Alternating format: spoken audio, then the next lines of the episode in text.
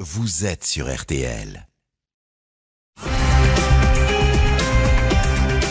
Attention, avaient dit les gangsters aux employés du Crédit Agricole, nous avons la gâchette facile. Ce qui n'était au départ qu'un hold-up minable dans un bourg des Cévennes s'est transformé en gigantesque chasse à l'homme dans plusieurs départements. Car dans leur fuite, les gangsters ont tué. Bonsoir, Pierre Conti, ou l'histoire d'un fantôme du crime. Le 24 août 1977, cet homme a disparu, lancé à corps perdu dans une cavale qui n'allait pas connaître de fin. Ce jour-là, il venait de braquer une agence bancaire avec deux complices, puis avait tué sans sommation gratuitement sur une petite route de l'Ardèche trois personnes, un jeune gendarme, un père de famille et son fils. Les deux complices seront rattrapés, jugés et condamnés, mais Pierre Conti, lui, s'évanouira dans la nature, on ne le retrouvera jamais. En 1980, il sera finalement condamné par contumace à la peine maximale, à l'époque la peine de mort. Malgré les années, l'affaire du tueur de l'Ardèche, Pierre Conti, souvent décrit comme un meneur charismatique, un hippie mystique qui prônait le retour à la terre et la vie en communauté, cette histoire n'a cessé d'enflammer les imaginations. Dérive meurtrière d'un illuminé, acte politique terroriste d'un homme en guerre contre la société ou tout simplement une volonté gratuite de faire couler le sang. C'est ce triple crime et cette course sans fin d'un tueur nommé Pierre Conti que nous allons détailler ce soir avec notre invité Henri Klintz qui consacre un ouvrage à cette affaire. Invité exceptionnel puisque Henri Klintz était gendarme au moment des faits aux côtés de son collègue qui a été abattu par Pierre Conti. Il va nous raconter ce face à face. Il est l'homme qui a vu les yeux dans les yeux le tueur de l'Ardèche. Pierre Conti, le tueur fou de l'Ardèche, 43 ans de mystère. C'est l'enquête ce soir de l'heure du crime. À tout de suite sur RTL.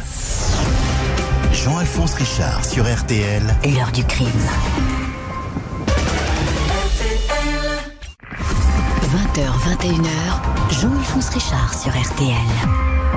L'heure du crime. Et ce soir, dans l'heure du crime, les tueurs fous de l'Ardèche et leur chef de file, le hippie Pierre Conti. Une journée sanglante à l'été 1977 qui commence aux aurores par un vol de voiture. Ce 24 août 1977, à 5 heures du matin, à Anduze, dans le Gard, un homme monte dans sa voiture pour se rendre à son travail. Ce charcutier n'a pas le temps de mettre le contact qu'un individu surgit de l'ombre, le braque avec un revolver, lui demande de glisser côté passager et prend le volant de cette Citroën DS couleur vert bouteille. Le charcutier, déposé quelques kilomètres plus loin, en pleine campagne, va décrire un inconnu grand, costaud, vêtu d'un jean noir et d'un t-shirt noir, les cheveux en bataille, mal rasés, un visage taillé à la serpe et des yeux perçants.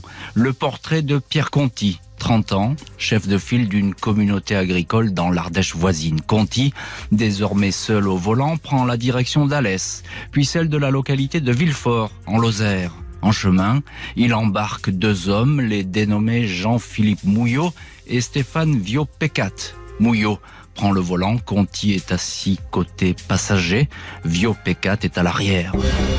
Quelques heures plus tard, la déesse verte vient se garer au cœur du village de Villefort. Pierre Conti entre le premier dans l'agence du Crédit Agricole. Il dissimule sous sa veste un pistolet mitrailleur. Aucun client dans la petite agence dépourvu de système d'alarme. Les trois employés sont mis en joue ils obtempèrent, remettent l'argent que contient le coffre, très exactement 51 270 francs, environ 8 000 euros. Les braqueurs n'ont pas tiré un seul coup de feu et le personnel de la banque a pu repérer leur visage. Les foulards qu'ils portent sont si mal ajustés qu'ils tombent en permanence. Après ce hold-up réussi, les malfaiteurs prennent la route direction l'Ardèche. Ils connaissent par cœur cet entrelac de petites routes. Près d'un hameau isolé, le groupe se sépare. Jean-Philippe Mouillot perçoit sa part du butin et monte dans une autre voiture. Conti et Viopécat vont chercher à se débarrasser de leur véhicule qui a servi au hold-up.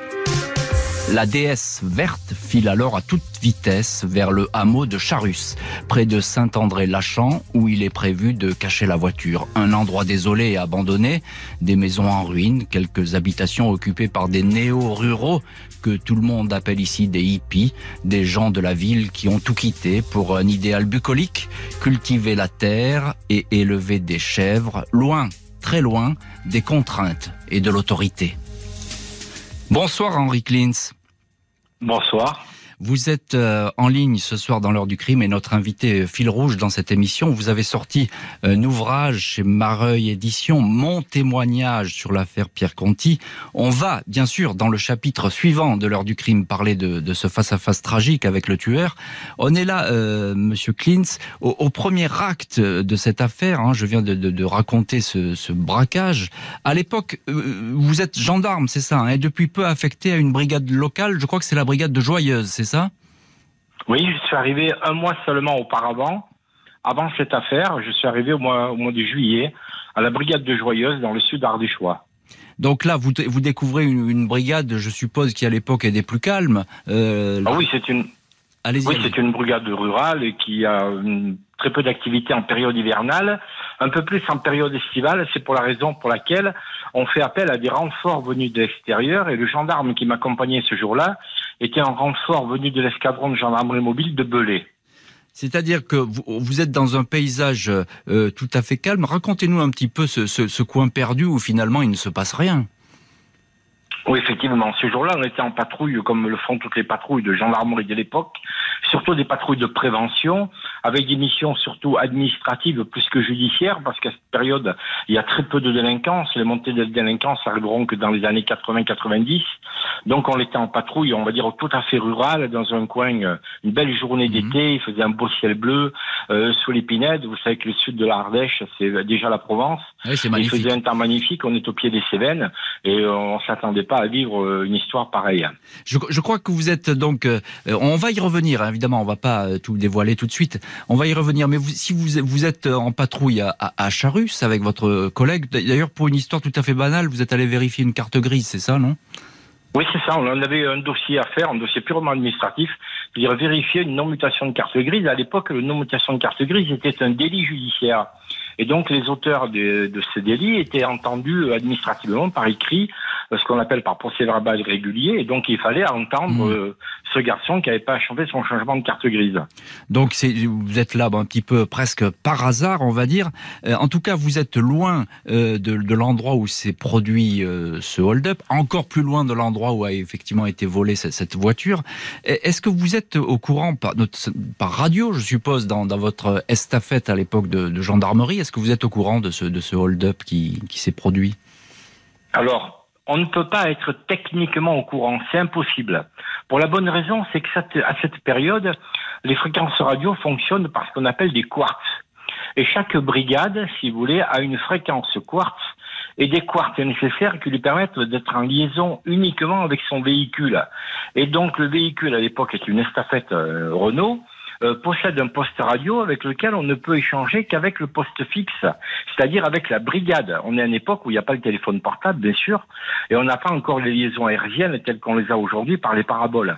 Donc la seule liaison qu'on avait avec l'extérieur, mhm. c'était le poste radio qui se trouvait dans l'estafette, qui nous permettait uniquement d'être en liaison avec la brigade de Joyeuse.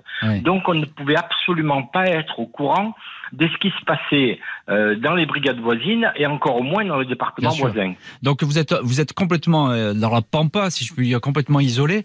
Euh, est-ce que ce, ce hold-up dans cette dans ce petit village là qui vient de se produire, c'est presque une première, non? On va pas attaquer comme ça des, des, agences du Crédit Agricole à, à cette époque, c'est rarissime, non? Oui, il y avait, il y avait très peu d'affaires de, de, ce genre euh, dans l'Ardèche et dans les départements voisins. Euh, c'était les hold-up étaient des faits euh, tout à fait exceptionnels. Oui, c'est ça. on peut dire qu'il n'y a pas eu à cette époque de, de, grands hold-up, etc. Il n'y a, a personne dans, dans ce coin-là. Tout est calme, etc. Vous, avez, vous, n'avez à traiter finalement, vous, les gendarmes, que des petites affaires, si vous voulez, de voisinage. Voilà, en milieu rural, si vous voulez, la gendarmerie, c'est la police des campagnes. Hein. Donc, euh, ça veut dire qu'elle fait de, de, la prévention beaucoup. Sa mission, c'est une mission de prévention dans les campagnes. Elle traite quelques mmh. affaires judiciaires, mais en général, il n'y a pas d'affaires si importantes, euh, surtout pas dans l'Ardèche qui était à l'époque d'ailleurs prisée par les néo-ruraux, euh, qui venaient dans l'Ardèche parce que j'ai des amis qui sont de ce milieu-là aussi, euh, et qui n'en sont plus aujourd'hui, mais qui me disaient on venait dans l'Ardèche parce que on avait l'impression que ce département, il était en dehors de la loi, en dehors de, de l'administration, en dehors de la vie parisienne, etc. Est-ce que là-haut, là-bas, on allait vivre une autre vie Si vous voulez, cette Ardèche avait gardé le côté euh, traditionnel d'un pays très reculé, très isolé. Et donc, ce qui explique que euh, dans sa thèse, par exemple, sur euh, le retour à la Terre, euh, Catherine Rouvière écrit le département de l'Ardèche est le département qui, qui comprend le plus de communautés néo-rurales. Peu de chances donc de croiser dans ce département isolé, loin de tout, qui que ce soit sur ces chemins de l'Ardèche. Pourtant, c'est dans ce décor que le gendarme Henri Klins et son collègue Danny Luxac vont se retrouver par hasard face aux braqueurs du Crédit Agricole qui vont se transformer en tueurs. Pierre Conti, la course tragique des tueurs de l'Ardèche, c'est l'enquête ce soir dans l'heure du crime. On se retrouve tout de suite sur RTL. 20h, 21h, l'heure du crime sur RTL. Jean-Alphonse Richard. «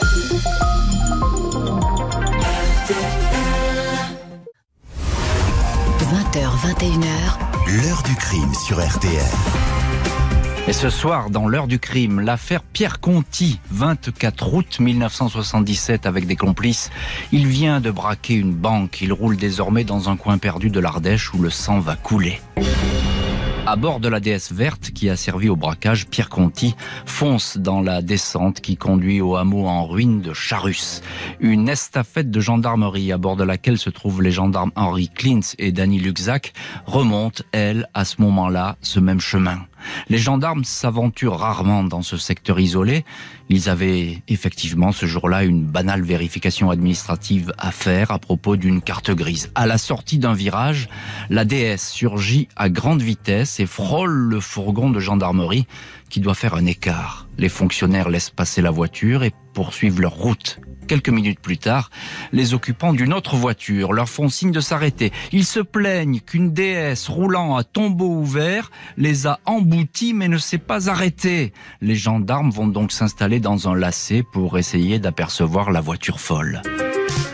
Après quelques minutes d'attente, la déesse surgit à nouveau face à l'estafette de gendarmerie et freine brutalement. Assis à l'arrière du véhicule, cheveux blonds, Stéphane Viopécat dégaine un fusil à canoncier et tire en direction des gendarmes. Pierre Conti, cheveux bruns, descendu de la voiture, tire lui une rafale de pistolet mitrailleur. Le gendarme Danny Luxac, 21 ans, tout juste sorti de l'école de gendarmerie, est atteint au ventre, criblé de balles. Il décédera trois semaines plus tard à l'hôpital Le gendarme Henri Klins, lui, se dissimule derrière l'estafette. Il n'a pas vu Pierre Conti surgir dans son dos qui le met en joue avec son pistolet mitrailleur et presse la détente. Miracle, la septième balle reste coincée dans l'arme. Le pistolet mitrailleur est comme enrayé. Conti ordonne alors à son complice d'abattre le gendarme puis s'éloigne. Viopécat fait semblant d'obéir. Casse-toi lance-t-il à Henry Klins avant de tirer un coup de feu en l'air pour faire croire à son exécution. Les braqueurs tueurs reprennent la route. Au bout de quelques kilomètres, ils percutent une voiture avec deux jeunes hommes à bord, Michel Véranque 22 ans. Le passager est Roland Malos, 21 ans, au volant. Son père, Cyprien Malos, un quincailler de 46 ans, qui le suit dans un autre véhicule, s'arrête à son tour. Il est aussitôt abattu d'une rafale de pistolet mitrailleur. Son fils Roland est exécuté de la même manière par Pierre Conti. Le passager, Michel Véranque, prend lui la fuite dans la colline avoisinante, courant en zigzag comme il avait appris au service militaire, alors que les balles siffle au-dessus de sa tête. Conti et Viopécat disparaissent à bord de la Peugeot 204 break du Quincaillier, dont le corps est jeté sur le bas-côté de la route. Henri Klintz, vous êtes euh, ce soir en ligne avec nous dans l'heure du crime. Euh, je viens euh, de raconter cet épisode terrifiant de, cette attaque dont vous avez été les, les, premiers visés, vous les deux gendarmes. Je suppose que vous n'avez oublié aucune de ces images, aucune de ces secondes. Oui, cette affaire est restée, euh, est restée dans mon, dans mon cœur pendant 40 ans. Et j'ai porté le poids de cette affaire pendant 40 ans. Raison pour laquelle j'ai décidé d'écrire euh, ce livre sur mon témoignage de l'affaire Conti, qui est publié aux, éditions Mareuil. Mareuil, ouais. Euh, Mareuil Édition à Paris, euh, parce que, euh, si vous voulez, je voulais poser un poids. Euh, le poids de ce que les psychiatres ou, ou les psychologues appellent le syndrome du survivant, si vous voulez. Voilà, donc euh, j'ai raconté cette histoire euh, à partir des faits, que des faits, c'est-à-dire des témoignages, pas des choses qu'on a entendues au coin d'un bistrot ou des on-dit. Ce sont à partir des Mmh. témoignages qui ont été faits devant le juge d'instruction, en présence des avocats, dont M. Badinter, euh, sous serment. Et donc, ce sont que des faits. C'est pas sûr. une analyse Oui, oui. personnelle, si vous voulez, de la situation, bien que j'évoque des pistes euh, particulièrement à, à étudier et à Et- de et- réflexion. Et, et on, et on va y venir à ces pistes, euh, euh, Monsieur Klintz. Moi, je voudrais que vous me disiez là, euh, que- que- quelle est l'image que vous retenez? Est-ce que vous vous souvenez du, du- du visage de Pierre Conti, par exemple? Alors, euh, honnête, très sincèrement, non. Pour la bonne raison, c'est que euh, je l'ai eu que quelques secondes euh, en face de moi.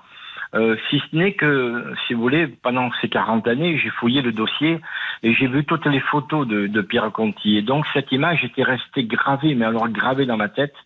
C'était incroyable. Et lorsque j'ai rencontré son fils, euh, il y a quelques années seulement, il y a, il y a 5 ou 6 ans, j'ai eu un choc émotionnel important parce que son fils est le portrait fidèle de son père. Mhm. Et lorsque j'allais le voir pour autre chose, puisque je travaille pour un magazine, euh, pour le magazine La Bastille à Aubenas, et donc lorsque j'ai rencontré le fils, euh, j'ai été un moment euh, désemparé Mm. avant de prendre son témoignage, tellement que le, le visage du fils me rappelait le père. Vous, vous étiez troublé par, par cette présence.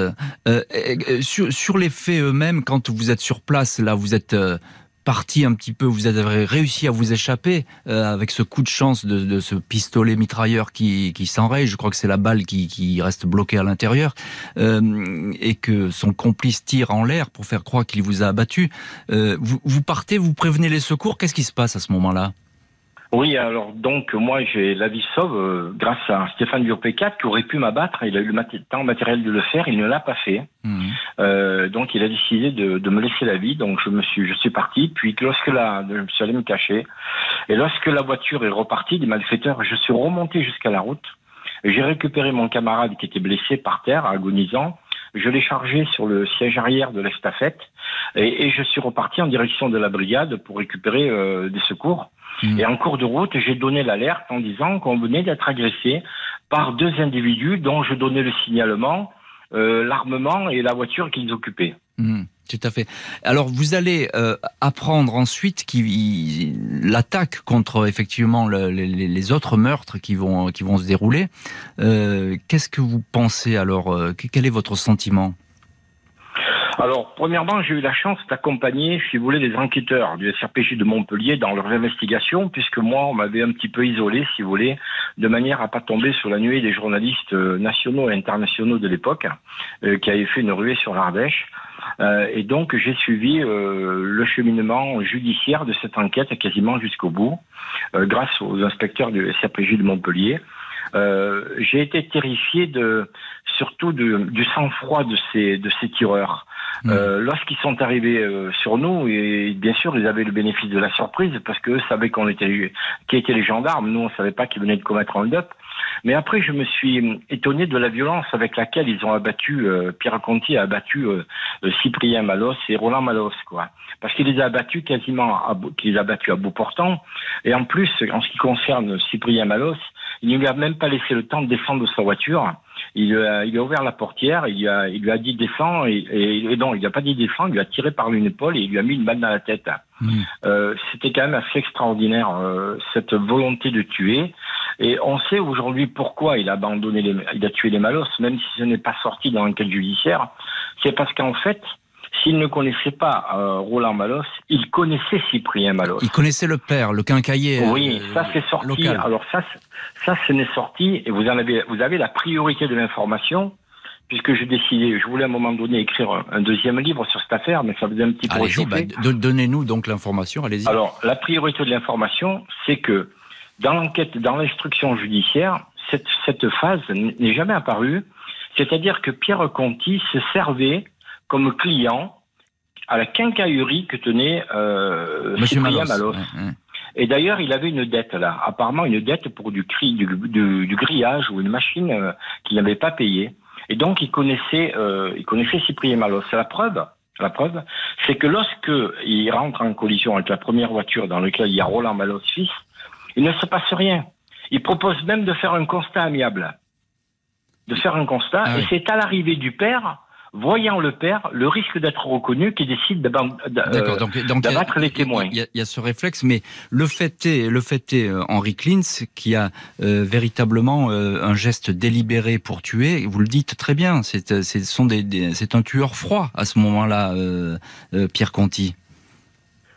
Oui, parce que si vous voulez, entre le moment où il tire sur les gendarmes, on va dire, si c'est, on va dire, dans la logique, on peut considérer que c'est anormal de, bon, on va, on va accepter le mot, si vous voulez, logique de tirer sur des gendarmes. On comprend pas pourquoi il tire sur les malos, qui, qui ne sont pas armés, qui sont, etc. D'autant plus que Stéphane Fillon-Pécat euh, possède des diplômes de boxe française. Il est dans la catégorie médaillé d'or. Il est le, champ, le sportif le plus titré Mhm. dans sa spécialité à cette époque. Donc ils avaient des moyens et un armement suffisant pour neutraliser les malos. Or, entre euh, le moment où ils rencontrent les gendarmes et le moment où ils rencontrent les malos, il se passe quand même une heure et quart. Hmm, c'est ça. oui. Donc s'il y avait eu un moment de sang, de, on va dire de, de perte de sang-froid en tirant sur les gendarmes, au bout d'une heure et quart, ils auraient pu Et- et- quand même retrouver euh, un petit peu d'équilibre et éviter de tuer les malos. Ils, ils auraient pu euh, effectivement redescendre et retrouver euh, sans doute la raison, ce qui ne va pas se passer. On va voir par la suite que la traque de Pierre Conti va être interminable. Les tueurs de l'Ardèche, Pierre Conti, une cavale qui dure depuis 42 ans. C'est l'enquête ce soir de l'heure du crime. On se retrouve dans un instant sur RTL. L'heure du crime, présenté par Jean-Alphonse Richard sur RTL. Grégory Fingertips ce soir dans l'heure du crime sur RTL. 20h, 21h, l'heure du crime sur RTL. Jean-Alphonse Richard. Heure du crime consacrée ce soir au tueur fou de l'Ardèche Pierre Conti, août 1977. Cet homme a braqué avec deux complices une petite agence bancaire, puis a fait feu délibérément pour abattre trois innocents. La France découvre alors le parcours de ce marginal emporté par la violence. Dans les jours qui suivent le triple meurtre de l'Ardèche, un père et son fils et un jeune gendarme, Pierre Conti, fait figure d'ennemi public numéro un. Son visage va bientôt s'afficher dans toutes les gendarmeries et tous les commissariats de France et de Navarre. Un mandat d'arrêt est lancé contre cet homme et son complice identifié comme Stéphane Viau-Pécat. Le jeudi 1er septembre, les gendarmes encerclent un domaine agricole, la Roche-Besse, près de Trénas, en Ardèche. Les deux suspects n'y sont pas, ils auraient quitté ce lieu, une espèce de communauté agricole, depuis plusieurs jours. Pierre Conti, ancien fraiseur ajusteur dans une usine de Grenoble, est arrivé huit ans plus tôt, en 1969, à la Roche-Besse. À l'époque, le hameau est complètement abandonné et tombe en ruine. Le maire donne son accord pour que Conti et une poignée d'adeptes du retour à la terre s'installent sur place. La ferme Noiré une exploitation de 10 hectares démarre sur de bonnes bases. L'élevage des chèvres bat son plein, la communauté s'agrandit, loue même une vingtaine d'hectares supplémentaires. Pierre Conti partage ici son existence avec une compagne. La ferme Noiré est donnée en exemple dans les journaux, parfaite illustration d'une nouvelle façon de vivre, jusqu'à ce que tout se dérègle. Pierre Conti est le chef de file de la communauté et déclare qu'il veut désormais être le maître, non plus d'une ferme, mais du hameau tout entier. L'aventure de la Roche-Besse, source de tension avec les agriculteurs locaux, va vite devenir chaotique, puis va s'arrêter. Pierre Conti, de plus en plus violent, entre en guerre contre les institutions, le pouvoir, les paysans du coin. Il serait grevé de dettes, une situation qui l'aurait peut-être conduit à organiser ce braquage qui va se terminer en bain de sang. Pierre Conti, stature d'athlète, avant-bras tatoués et musclés, visage barbu, Pierrot, comme tout le monde l'appelle, est désormais passé dans le camp des hors-la-loi, présenté comme un tueur pur et dur. Henri Klintz, vous êtes en ligne ce soir avec nous euh, dans l'heure du crime. Je rappelle que vous êtes un, des deux gendarmes qui avait été agressé à l'époque euh, par euh, Pierre Conti et l'un de, de, ses complices. on s'arrête sur ce portrait de, Pierre Conti parce que dans votre ouvrage, mon témoignage sur l'affaire Pierre Conti, vous, vous le décrivez très longuement. Qui est-il finalement cet homme? Est-ce que c'est quelqu'un qui, qui est à la dérive, qui a tout lâché pour vivre une expérience qui le dépasse? Je pense qu'il fait partie de, de ces jeunes gens qui, à l'époque, couraient après un idéal, c'est-à-dire à la fin d'une société euh, à laquelle l'ancien Premier ministre de l'époque de, la, de France avait parlé, la construction d'une nouvelle société. Mhm. Et on est à l'époque où, où, si vous voulez, la vie communautaire, euh, l'esprit est dans l'air. Et donc cette vie communautaire, c'est une forme de retour à la terre, euh, un rejet de la société de consommation. Et euh, les intellectuels de l'époque euh, décident de, de, créer des communautés euh, marginaux-rurales mhm. et de vivre de, de, de l'exploitation de, ces communautés. Et là-dedans, ce qui est paradoxal, c'est que Pierre Conti est le seul, est le seul, je dis bien, qui fait figure d'exception, parce qu'il n'est pas un intellectuel sorti de la faculté de Grenoble, il est euh, tout simplement un fils d'ouvrier. C'est un ouvrier, oui, tout à fait. Voilà, et, et, il fait figure de sachant, si vous voulez, parce que lui, il fait figure de prolétaire. Quand on parle de lutte contre le capital et d'ouvriers, etc., lui, il, est l'image type de ce garçon, de l'ouvrier qui travaille euh, à l'usine, et, donc, euh, quelque part, il crée l'admiration. D'autant qu'il a un charisme extraordinaire. Tout le monde le décrit comme un homme bah, d'exception. C'est un, très bel homme, les femmes disent toutes que c'est un très bel homme. Il a effectivement cette espèce de magnétisme, hein, c'est ça On peut dire ça, les, choses comme ça. Hein. Il, est, captivant. Vous avez tout à fait raison. C'est un, homme qui a une aura, un magnétisme. D'abord, un, un il est, c'est un beau garçon. Hein, il est très très séduisant. Une de ses anciennes maîtresses me dira, c'est un, euh, il n'avait pas un pouce de graisse, un véritable félin. Et, et donc, euh, il a aussi un charisme très très important c'est une espèce de gourou, si vous voulez. Et c'est dommage qu'il qu'il soit antimilitariste parce qu'il aurait fait un chef de guerre ah. du tonnerre. Ah, c'est possible, oui. Euh, alors, euh, Henri Klins, comment vous expliquez euh, cette spirale de la violence, cet engrenage dans lequel il, tombe? Parce que au, début, tout va bien dans cette communauté, puis après, d'un seul coup, ben, on a l'impression qu'il va devenir infernal, Pierre Conti. Ben, si vous voulez, il y a eu une succession. D'abord, c'est pas tout à fait arrivé d'un seul coup. Au départ, ce garçon qui avait une forte personnalité, un caractère euh, assez vif, un soupolé, si vous voulez, il a quelques histoires, quelques démêlés avec les paysans là-haut parce qu'il décide de s'imposer. Et notamment de faire, de faire paître ses troupeaux un petit peu partout là où il en a envie. Et bien sûr, les gens du pays portent plainte. Et il s'avère que toutes les plaintes qui vont être déposées contre lui ne seront jamais poursuivies. C'est-à-dire qu'une paire de fois, il y aura des procédures qui sont relevées contre lui pour violence, pour vol, etc. Il sera convoqué par le juge d'instruction à privat et relâché le jour même.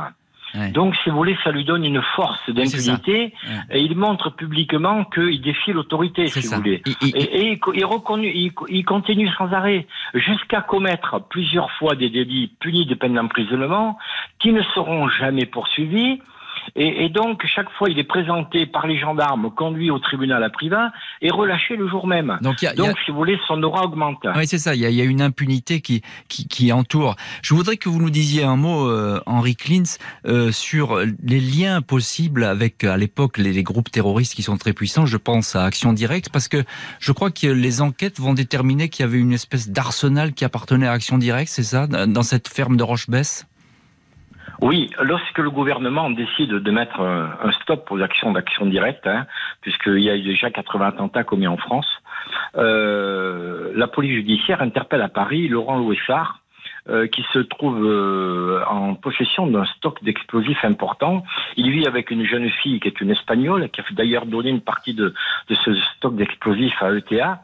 Et lorsqu'on lui demande d'où viennent ces explosifs, il dit ils viennent de l'Ardèche. Ils viennent de l'Ardèche et ils viennent de chez Pierre Conti. Hmm. Donc la police, la police qui l'a interpellé, c'est la première unité qui sera antiterroriste d'ailleurs en France, euh, amène ce Laurent Louessara à, dans l'Ardèche avec les hélicoptères hein, de, des services secrets et de l'armée. Euh, lorsqu'ils investissent euh, le, la, euh, là où habite Pierre Conti, ils trouvent une casse-mate dans laquelle il y a à peu près 1300 kilos d'explosifs. Euh, ces explosifs proviennent d'une carrière qui a de l'équipement qui a été cambriolé dans, dans l'Isère Donc Pierre Conti avait, avait cambriolé cette carrière de l'équipement pour pouvoir voler des explosifs. Et ces explosifs étaient destinés à action directe, puisque dira un de, des gens de la communauté, il voulait être Bader. Je ne sais pas si vous vous rappelez. Bien sûr, la bande à Bader. voilà, bande à Bader. Et il voulait être, si vous voulez, un des chefs de la lutte armée terroriste. Pierre Conti, qui aurait donc rêvé d'un destin terroriste, sa traque et puis celle de ses deux complices va s'amplifier. Les pistes vont se multiplier, mais le plus souvent aboutir à des impasses. À croire que l'ennemi public numéro un s'est volatilisé. Le tueur de l'Ardèche, Pierre Conti, devenu Pierrot le Fou, la traque impossible d'un hippie qui voulait changer le monde. L'enquête ce soir de l'heure du crime, à tout de suite sur RTL. L'heure du crime, Jean-Alphonse Richard, jusqu'à 21h sur RTL.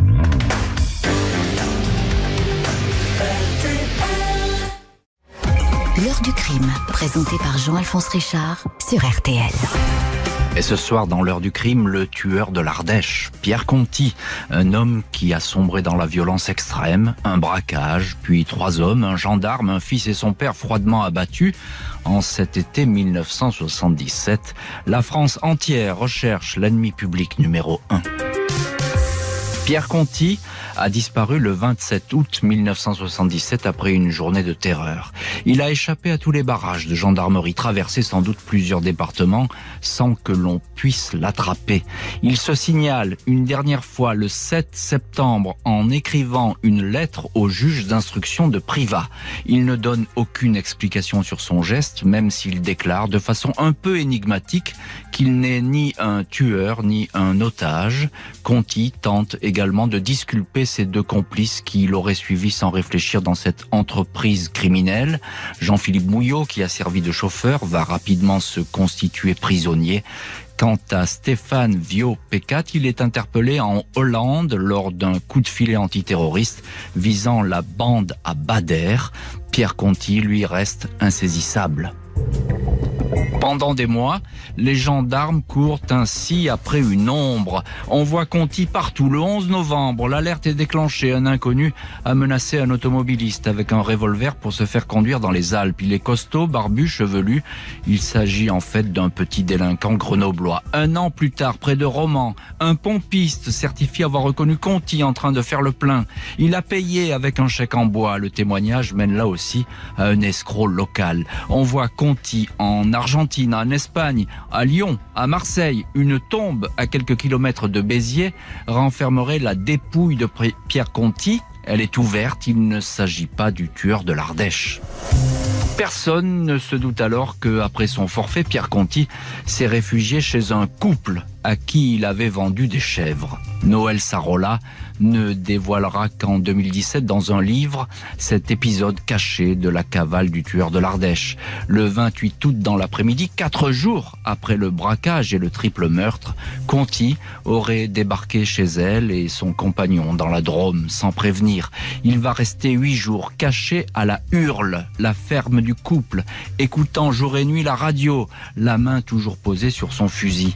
Le couple, contraint et forcé de l'héberger, lui a fait passer de faux papiers et c'est Noël Sarola qui poste la fameuse lettre depuis l'Ardèche pour faire croire que Conti est toujours dans ce département. Le tueur disparaît et passe en Suisse. Deux ans plus tard, Noël Sarola sera informé que Pierre Conti va bien et qu'il est loin. Avant de quitter la ferme, il aurait dit Je me croyais au-dessus de tout. J'avais besoin de me prouver que j'étais un genre de caïd. Jamais j'ai voulu tuer comme ça.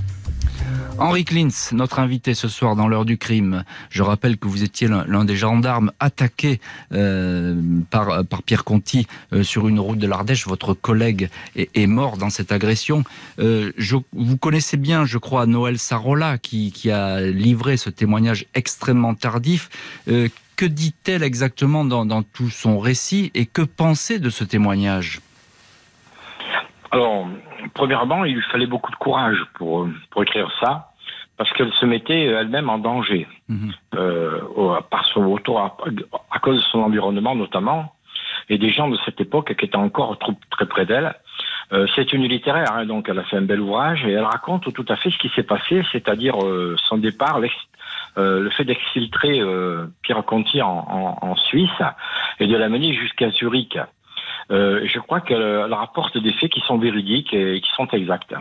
Que, que penser de, de, ce séjour euh, qu'il passe euh, dans cette ferme? Parce que à ce moment-là, tout le monde le croit déjà très loin. Euh, et apparemment, c'est pas un homme qui a, si je puis dire, un, plan B, un endroit où aller précisément. Il s'est retrouvé là un peu par hasard.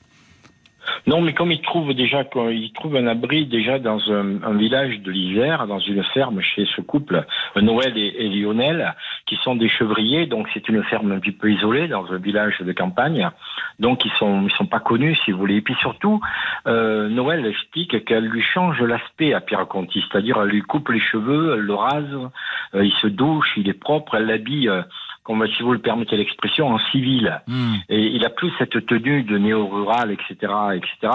Et elle a ce mot, elle me dit quand euh, quand je l'ai eu habillé, quand il s'est habillé, il ne ressemble plus à rien. Si vous hmm. voulez, il avait plus euh, cette aura qu'il avait lorsqu'il était le, le caïd de chez les, les néo-ruraux, si vous voulez. Et, donc, elle lui a donné une espèce de déguisement. En plus, il a trouvé des, on lui a trouvé des, des faux papiers, de l'argent, et donc ce qui lui a permis de partir assez rapidement de, de l'Isère pour rejoindre la frontière à Genève, euh, à Saint-Julien-en-Genevois, de passer la frontière. Il a passé la frontière en traversant la rivière, il s'est mouillé jusqu'à la taille. Elle l'a récupéré un petit peu plus loin et elle l'a conduit à Zurich. Hmm. Et dans une deuxième voiture, il y avait bien sûr Lionel euh, qui conduisait euh, le, qui conduisait le complice de, de Pierre Conti. Est-ce ça veut dire ça veut dire quoi ça, Henri Klein Ça veut dire qu'il a un réseau de soutien euh, qui, lui a permis finalement d'être exfiltré?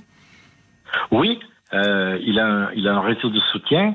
D'abord parce que chez cette période-là, chez les ruraux, il y a une, une, grande fraternité.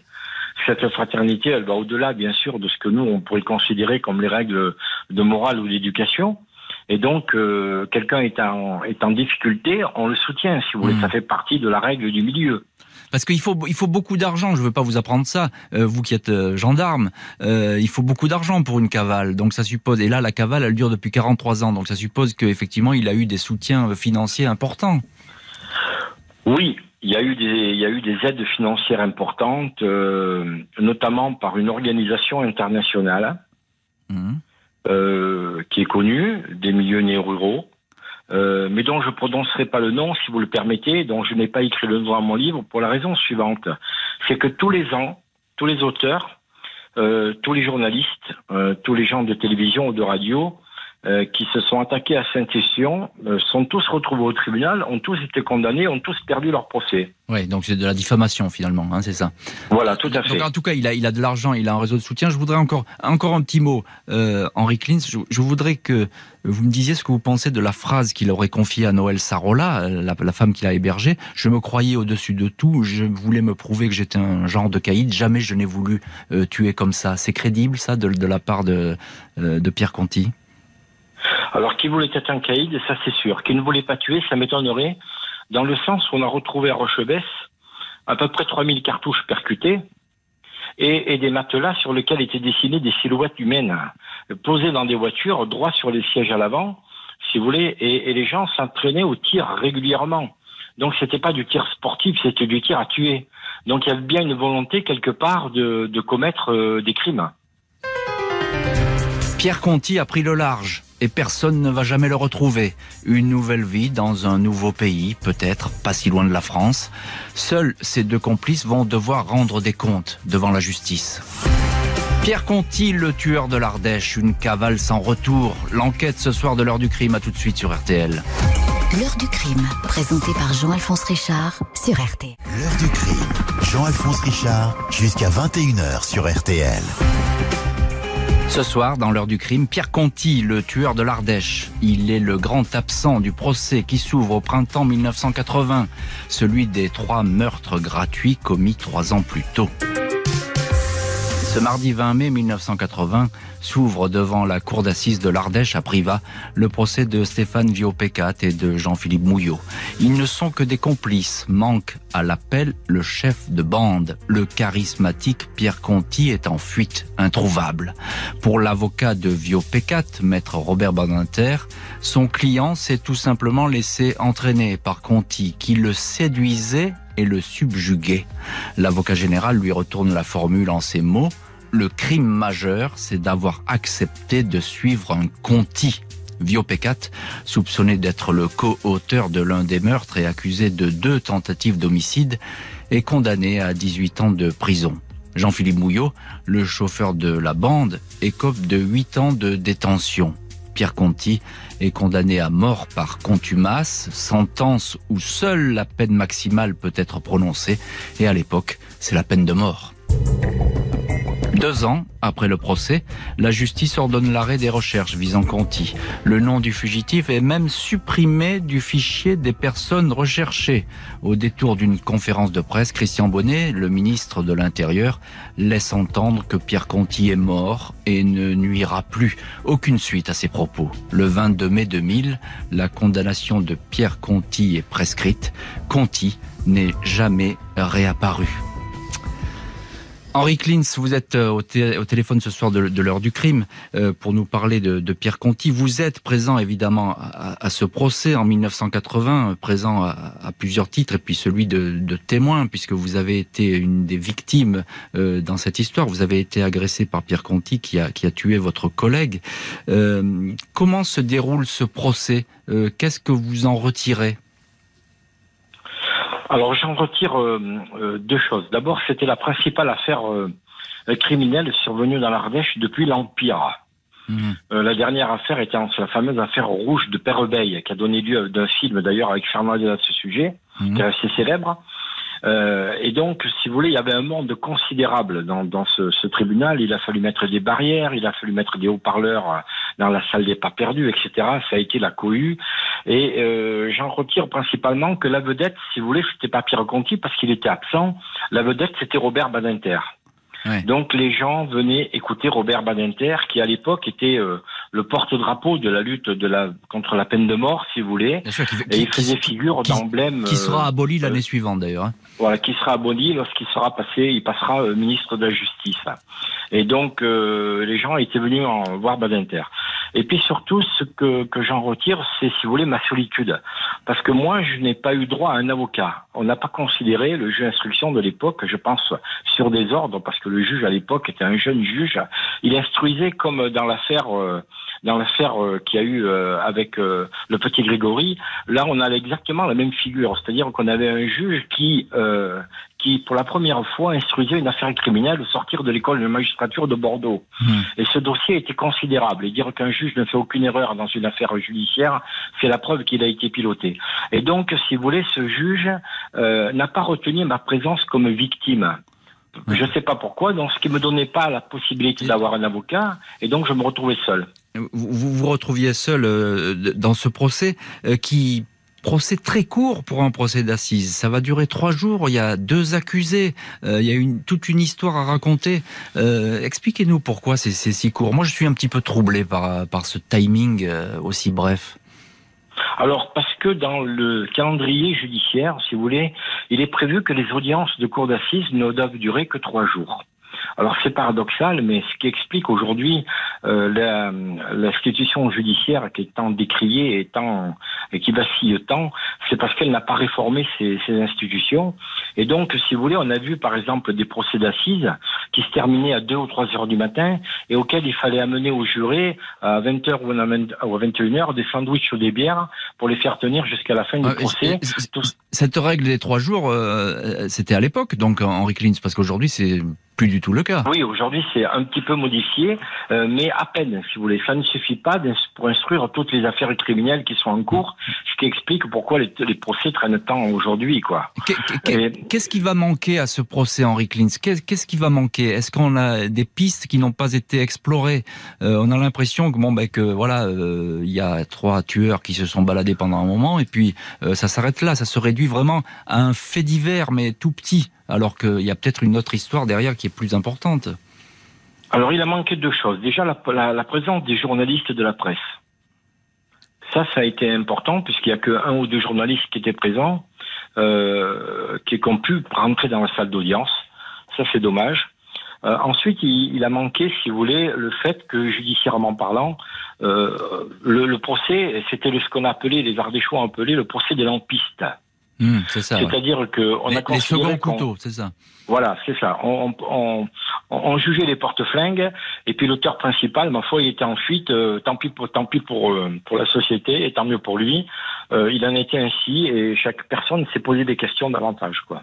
Et donc il reste en suspens, enfin autour de ce procès, plein plein de questions. on parlait tout à l'heure du, stock d'armes d'action directe. Donc la, piste terroriste, elle n'a pas du tout été évoquée à ce procès. Qu'est-ce qui ressort Qu'est-ce qui ressort de ces deux hommes? En gros, vous vouliez uniquement braquer une banque, c'est ça?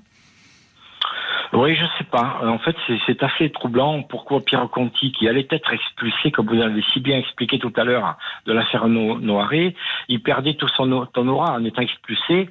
Si vous voulez, la, communauté qu'il avait créée avec près de 120 personnes euh, allait disparaître, etc. Ils allaient, euh, ils allaient perdre leur, les maisons qu'ils qu'ils avaient squattées. Donc, on se demande pourquoi il est allé faire cette espèce de baroud d'honneur euh, en Lozère et faire un hold-up, qui a d'ailleurs mal tourné, la preuve. on ne sait pas trop bien, si vous voulez, cette, cette histoire là, euh, où elle voulait aller en Pierre Conti. Est-ce qu'il avait perdu, comme le disent euh, beaucoup d'entre eux, il avait perdu les pédales hmm. et donc il, savait plus très bien où il allait, dans quelle direction il allait. Il faut pas oublier aussi qu'il avait des enfants à nourrir. Euh, qui étaient jeunes et qu'il allait être expulsé des maisons qu'il avait exploitées et donc il allait se retrouver, si vous voulez, à la case départ. Oui, c'est ça. Alors c'est ça, c'est quand même extrêmement troublant. Et effectivement, il y a plein de mystères comme ça qui restent autour de euh, de cette affaire euh, pour qu'on en parle autant d'années après. Euh, c'est dire un, un mot encore, Henri Klins, sur le, la, la, parole que j'ai donnée du ministre de l'Intérieur, Christian Bonnet, qui laisse entendre que finalement Pierre Conti est mort. Mais ça n'a plus été, ça n'a plus été répété. On, on, comprend pas, on comprend pas ça. Est-ce que c'est pour calmer l'opinion publique ou est-ce que je ne sais pas est-ce que c'est pour laisser à ses successeurs euh, euh, la, suite de l'affaire? Toujours est-il que lorsqu'il va aller en Suède, il va y vivre cinq ans. Lorsqu'il va repartir en Afrique du Nord, il y est encore, il y était encore il y a quelques années. Donc là, actuellement, il est en train de changer de destination. Euh, il va venir probablement en, Espagne, notamment dans l'Espagne du Sud. toujours est-il qu'aujourd'hui, il ne risque rien puisqu'il a bénéficié de la loi de prescription et il peut même rentrer sur le territoire français sans, sans risquer aucune peine. Vous, vous, pensez qu'aujourd'hui, Pierre Conti, il est pas très loin, il est en Espagne, par exemple, c'est ça? Ah oui, euh, moi j'ai des, des témoignages de, qui datent, qui sont pas d'hier, parce que si vous le permettez, l'expression, on se téléphone pas tous les jours. Mais euh, euh j'ai des, des, recueillis assez de témoignages euh, de gens autour de moi qui, qui savent où il est. Euh, et il est jusqu'à ces, on va dire jusqu'à ces deux, deux dernières années et trois dernières années, pardon, il allait très bien il était, euh, il était en Afrique du Nord et là, il est en train de. Son rêve était de, de venir en Italie parce qu'avec le nom qu'il avait, c'était, c'était son pays de prédilection.